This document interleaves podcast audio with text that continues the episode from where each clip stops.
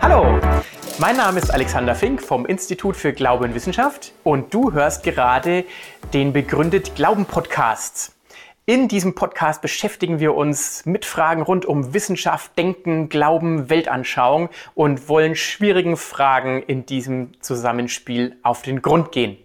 Ich bin schon sehr gespannt und ich wünsche euch, wünsche dir, ich wünsche Ihnen viel Freude bei dem, was jetzt gleich kommt.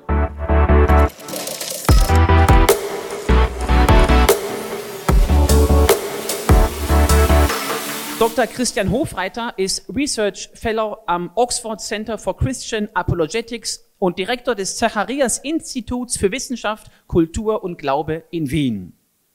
Der gebürtige Tiroler promovierte an der Universität Oxford zu Gewalttexten im Alten Testament.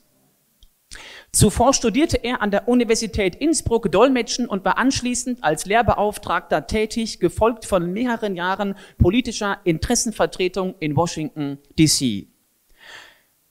Und dem Theologiestudium in Oxford, wo er auch als Hochschulseelsorger tätig war. Bitte begrüßen Sie mit mir Dr. Christian Hofreiter. Vielen Dank. Äh, schönen guten Abend von meiner Seite auch. Äh, ich hoffe, dass jetzt niemand von Ihnen enttäuscht ist, dass ich nicht blonde Haare und einen Zopf habe oder Pferdeschwanz, dass Sie nicht den Fraktionsvorsitzenden der Grünen, meinen Namensvetter Toni, erwartet haben. Ist auch schon vorgekommen. Also äh, Christian Hofreiter, ein Tiroler, wie schon erwähnt wurde, äh, der jetzt in Wien lebt. Das ist von Tirolers gesehen ja das Exil, äh, selbst gewählt, allerdings nicht verbannt. Und es freut mich sehr, dass ich mit Ihnen, mit äh, euch heute Abend mich dieser Frage zuwenden darf, dass so viele von Ihnen erschienen sind. Und ich empfinde das immer als eine ganz, ganz große Herausforderung, wenn es um dieses ganz besondere Thema geht, das Thema des Leids und der Existenz Gottes. Es ist ein Thema, das intellektuell, philosophisch vielleicht das schwierigste Thema ist für Menschen, die sagen, ich glaube, dass hinter diesem Universum, in dem wir uns befinden, hinter dieser Welt, in der wir leben, ein Gott steht, der nicht nur allmächtig ist, sondern auch gut und liebevoll ist. Ganz, ganz schwieriges, diffiziles, philosophisch logisches Problem. Aber gleichzeitig begegnet den meisten von uns das Leid nicht in einer Vorlesung oder in einem Seminar, in der Philosophie oder in der Theologie, sondern es trifft uns mit voller Wucht mitten in den Solarplexus. Es lässt uns sprachlos. Äh, wenn wir über das Leid reden, denken wir vielleicht an Ostguta, wo jetzt äh, diesem Vorort von Damaskus, wo 400.000 Zivilisten eingeschlossen sind, wo wieder die Bomben fallen, wo Krankenhäuser bombardiert werden, wo kleine Kinder sterben. Wir denken vielleicht an Mädchen, die aus der Schule entführt werden, äh, in Afrika, in Nigeria von Boko Haram. Wir denken vielleicht an die Opfer von Terror und Gewalt. Aber oft denken wir nicht nur an das Leid irgendwo da draußen auf den Bildschirmen unserer Fernsehgeräte, sondern wir denken an die Diagnose, die wir vielleicht selbst gestellt bekommen haben oder den geliebter Mensch gestellt bekommen hat. Wir denken an Kinder, die auf der Krebsstation liegen. Äh, wir denken daran, wie uns das Herz zerrissen wurde von einer Erfahrung, die unser Leben für immer in zwei Hälften teilt. Ein davor, ein danach. Äh, für mich selbst ist so eine Teilung das Jahr 1987. In diesem Jahr ist mein Vater gestorben, ich war damals zwölf. Und wann immer ich irgendetwas Zeitgeschichtliches höre, denke ich immer als erstes, hat er das noch erlebt oder haben wir das schon ohne ihn gelebt? Und viele von Ihnen werden solche Marker in ihrem Leben haben, wo das Leben, die Familie, die Welt nie mehr dieselbe war. Und wie in der Vorstellung oder Einführung auch schon kurz anklang, das Letzte, was ein Mensch braucht, der mittendrin im Leib ist, dem es gerade das Herz und die Seele zerreißt, ist eine philosophische Abhandlung. Sondern was Menschen brauchen, was wir Menschen brauchen, wenn wir mitten im Leid sind, sind andere, die in unserer Nähe sind. Die nicht unbedingt Antworten haben, sondern die einfach da sind, die präsent sind, die uns die Hand halten, die mit uns weinen, die einfach da sind. Und das Schlimme ist ja oft, dass wir selbst, wenn Menschen rund um uns vom Leid getroffen werden, es so schwierig finden, die richtigen Worte zu finden, dass wir uns zurückziehen. Und dann fügen wir dem Leid, das es schon gibt, noch den Schmerz des Alleingelassenwerden hinzu. Es ist mir ganz wichtig, das hier zu Beginn klarzustellen, dass auch das, was ich heute Abend sagen werde, ich hoffe, dass ich vom Tonfall her den Tonfall treffe, dass ich der Realität und der Wucht, der überwältigenden Wucht des Leidens gerecht werde. Aber auch wenn mir das gelingt, sind trotzdem wahrscheinlich die meisten Argumente, die wir gemeinsam durchdenken werden, nicht das, was Sie jetzt gerade brauchen, wenn das Leid Sie gerade mitten in den Klauen hat. Und ich hoffe, dass Sie trotzdem von diesem Abend etwas mitnehmen können. Aber wie auch schon gesagt wurde, verbindet sich ja mit dieser gefühlten Frage des Leids und gedachten Frage des Leids auch die Frage, ob es überhaupt rational verantwortbar, ob es überhaupt vernünftig sein kann, an einen guten und liebenden Gott hinter diesem Universum zu glauben. Oder ob es vielmehr so ist, wie schon in der Antike ein Philosoph, es wird oft Epikur zugeschrieben, gesagt wird, also, wenn Gott allmächtig ist, dann kann er das Leid beenden. Und wenn Gott allgut und liebend ist, dann will er das Leid beenden. Sonst ist er eben nicht allmächtig oder nicht allgut. Und jetzt sehen wir, er beendet es nicht. Also muss daraus folgen, dass er entweder nicht liebend ist oder dass er nicht mächtig genug ist, das Leid zu beenden. So stellt sich die Problematik für Menschen, die an einen Gott glauben, der sowohl allmächtig als auch allgut ist, dar. Und diese Enormität des Leids ist mir immer wieder begegnet in meinem eigenen Leben, im Leben von Mitmenschen. Ein ganz besonders intensives, schockierendes Erlebnis steht mir vor Augen. Es war ein Gespräch mit einem Mann äh, vor schon einige Jahre her, viele Jahre, äh, der Bürgerkriegsflüchtling war aus Bosnien, Emir sein Name, und der mir erzählt hatte, dass die Feinde sein Dorf umstellt hatten, eingenommen hatten. Er war unbewaffnet, konnte fliehen und hat mit angesehen, wie ganze Dorfbevölkerung in ein Haus verfrachtet wurde. Da waren mit dabei seine Frau, deren zwei Kinder und seine Eltern. Und die wurden alle verbrannt vor seinen Augen. Er hatte in den zwei Jahren, die meiner Erinnerung nach dazwischen lagen, nicht mehr als zwei, drei Stunden in der Nacht geschlafen und da nur mit Albträumen. Und solche Situationen machen konkret, was uns immer wieder sprachlos macht. Was kann man dazu sagen? Ich, ich war einfach nur sprachlos die längste Zeit und ich glaube, das ist auch die angemessene Reaktion. Ich nehme diesen Faden dann wieder auf. Aber bevor ich das tue und wieder so konkret werde, möchte ich ein bisschen zurückzoomen sozusagen und ein paar logische Punkte machen. Das wird jetzt so ein bisschen, ich weiß, es ist Freitagabend, wir sind im Hofbräukeller, äh, zwar im ersten Stock, aber immerhin doch im Keller, wie das auch immer möglich sein soll. Ja. Ähm, und hier in diesem Keller im ersten Stock wollen wir jetzt ein bisschen ein Seminar machen, ja, also so ein Pro-Seminar. Das heißt, wir, wir wollen jetzt denken. Also ich will zumindest, ich hoffe, Sie wollen auch.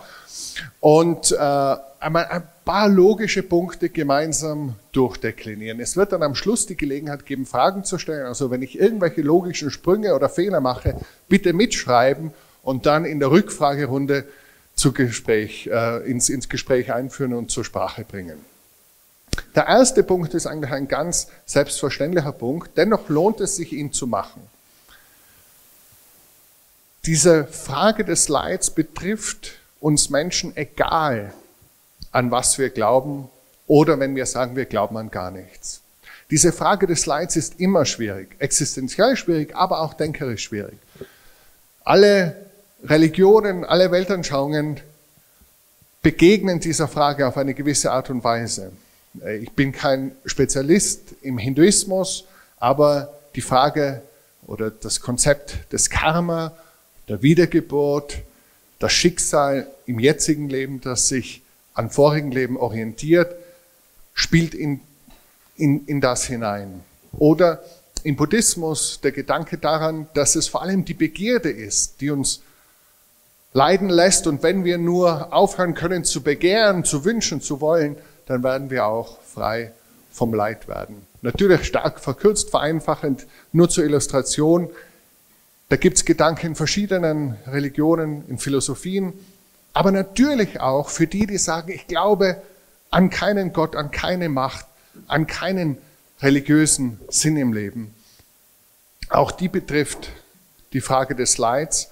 Und es gibt einen sehr wortgewaltigen, äh, sehr erfolgreichen atheistischen Autor, der, äh, als ich in Oxford lebte, mein Nachbar war und dem ich in verschiedenen Settings immer wieder begegnet bin, Richard Dawkins.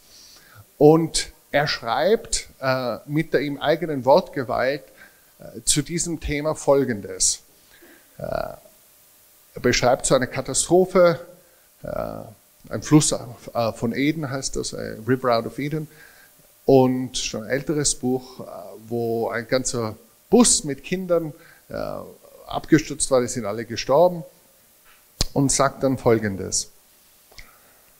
In einem Universum, in dem es nur blinde physikalische Kräfte und genetische Verdoppelung gibt, werden manche Menschen verletzt, andere haben Glück. Und man wird darin weder Sinn noch Verstand noch irgendeine Gerechtigkeit finden.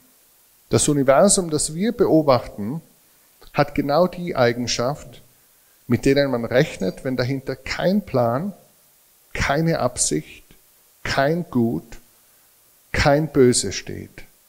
Nichts außer blinder, erbarmungsloser Gleichgültigkeit.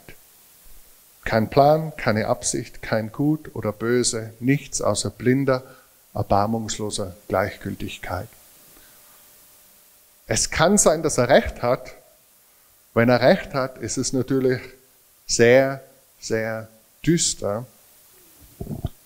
Und dennoch werden viele von uns intuitiv sagen, kein Gut und Böse, keine Gerechtigkeit, kein Plan hinter dem Ganzen. Das leuchtet mir intuitiv nicht ein und auch denkerisch nicht ein. Also auch hier gibt es diese Aporien, diese logischen Brüche, wo man sagt, hm, diese Frage des Leids, warum die dann überhaupt zum Thema wird, aufgeworfen wird, ist auch für den Materialisten, für den Atheisten schwierig zu beantworten. Das war mein erster Punkt, sind wir schon durch. Der erste Punkt ist, diese Frage ist schwierig, egal an was wir glauben und auch wenn wir sagen, wir glauben an gar nichts.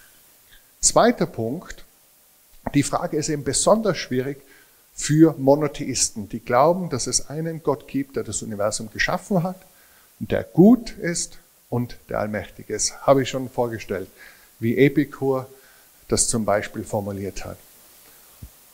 Da gibt es jetzt verschiedene Spielarten. Es gibt einmal die Spielart, die sagt, es ist logisch überhaupt undenkbar, dass es einen solchen Gott geben kann.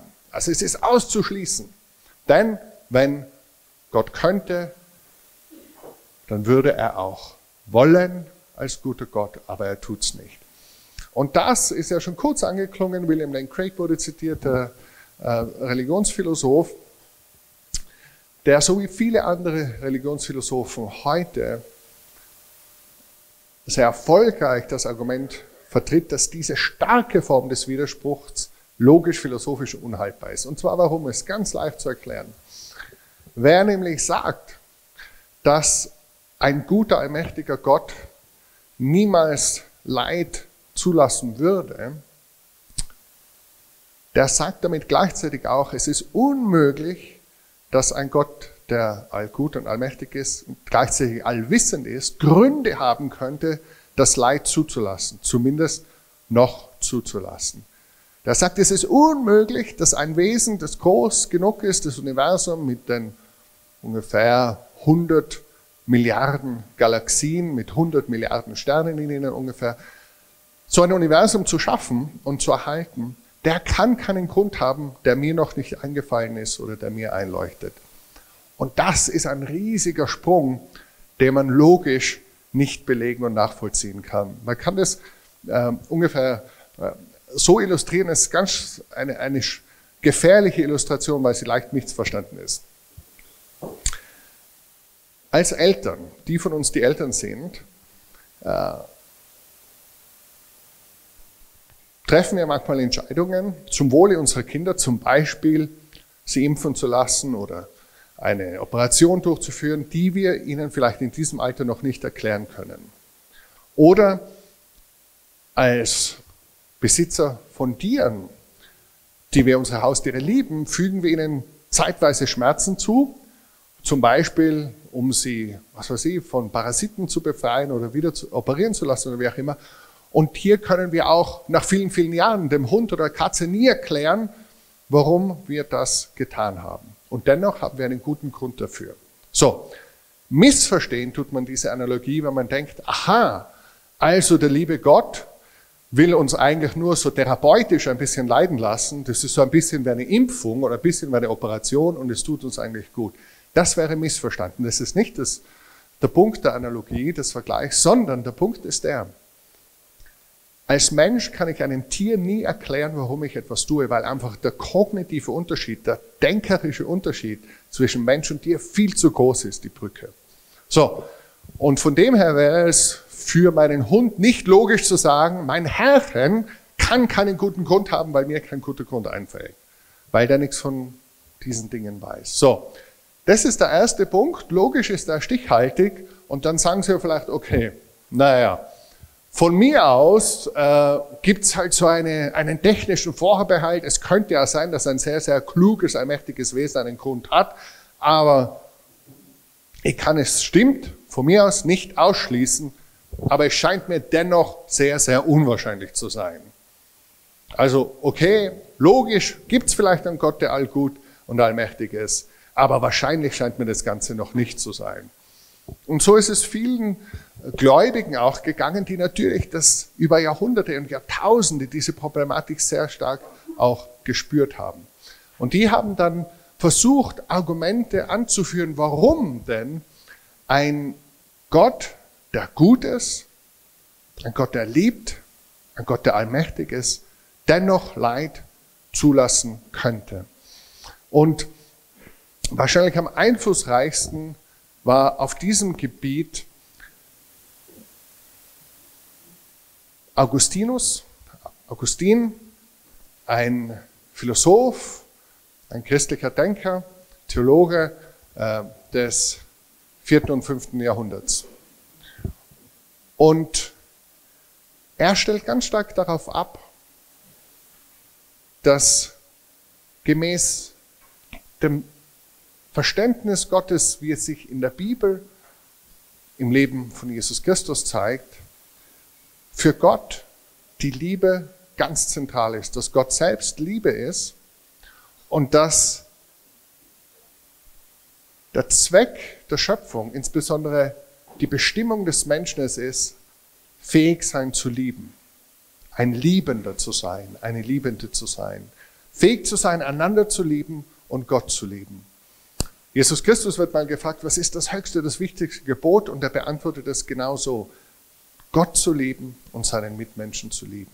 So, und Augustinus reflektiert über das Wesen der Liebe und sagt, Liebe ohne Freiheit, Liebe ohne die Entscheidung, die Möglichkeit, die Liebe auch zurückzuhalten, sich dagegen zu entscheiden, ist eigentlich keine Liebe.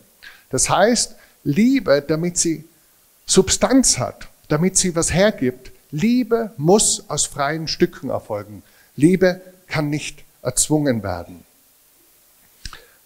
Ein anderer sehr wortgewaltiger Philosoph, äh, gut, Dawkins ist ja kein Philosoph, aber wortgewaltig, aber ein wortgewaltiger Philosoph, der auch Atheist ist, Jean-Paul Sartre, äh, hat es mal in seinem großen Buch Das Sein und das Nichts sehr schön auf den Punkt gebracht.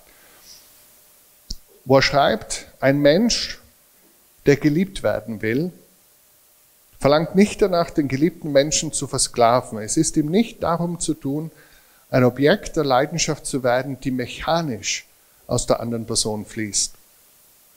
Er will keinen Automaten besitzen. Und wenn wir ihn demütigen wollen, brauchen wir nur zu sagen, die Leidenschaft des geliebten Menschen sei das Resultat eines psychologischen Determinismus. Dadurch wird der liebende Mensch sowohl seine Liebe als auch sein Wesen herabgesetzt empfinden.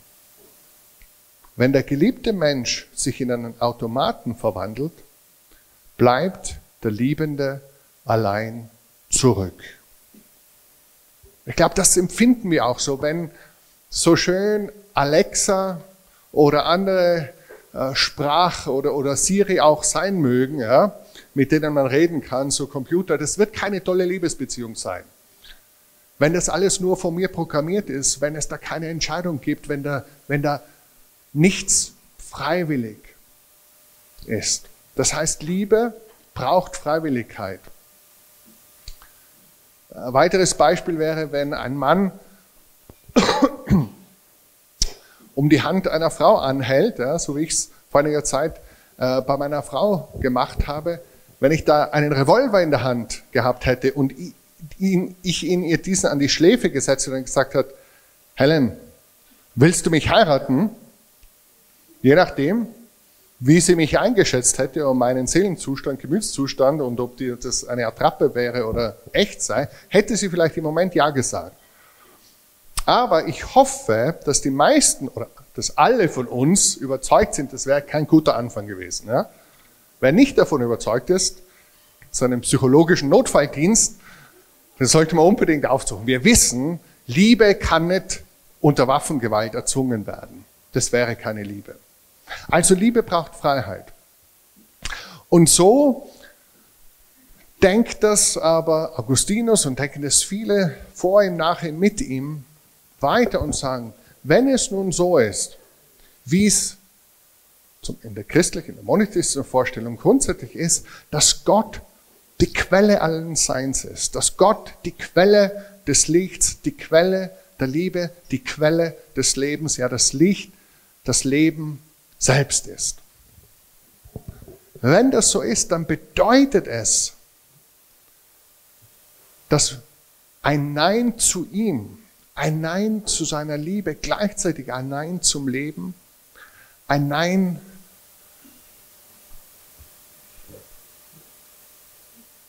zur Liebe selbst, ein Nein zum Licht ist. Das heißt, wenn wir das auf Dauer dann durchziehen, kommt damit das Gegenteil von Licht, also Dunkelheit, von Liebe, also Hass oder Lieblosigkeit, von Leben, also Tod in die Welt. Und das ist ein ganz wirkungsmächtiger Ansatz, der sagt, Gott hat das Böse nicht erschaffen. Gott hat freie Geschöpfe erschaffen und ihnen die Möglichkeit gegeben, sich von ihm abzuwenden. Aber weil er selbst Liebe, Leben, Licht ist, bedeutet eine Abwendung notwendigerweise, logischerweise, dass das Gute, das nur in ihm zu finden ist und aus ihm kommt, weil er die Quelle dessen ist, abnimmt und ins Gegenteil verkehrt wird. Privatio boni nennt sich das mit dem lateinischen Fachbegriff. Das Leid in der Welt hängt mit der Verderbtheit etwas von etwas zusammen, das eigentlich ursprünglich gut war. Das ist ein großer Zweig des christlichen Denkens über die Leitfrage.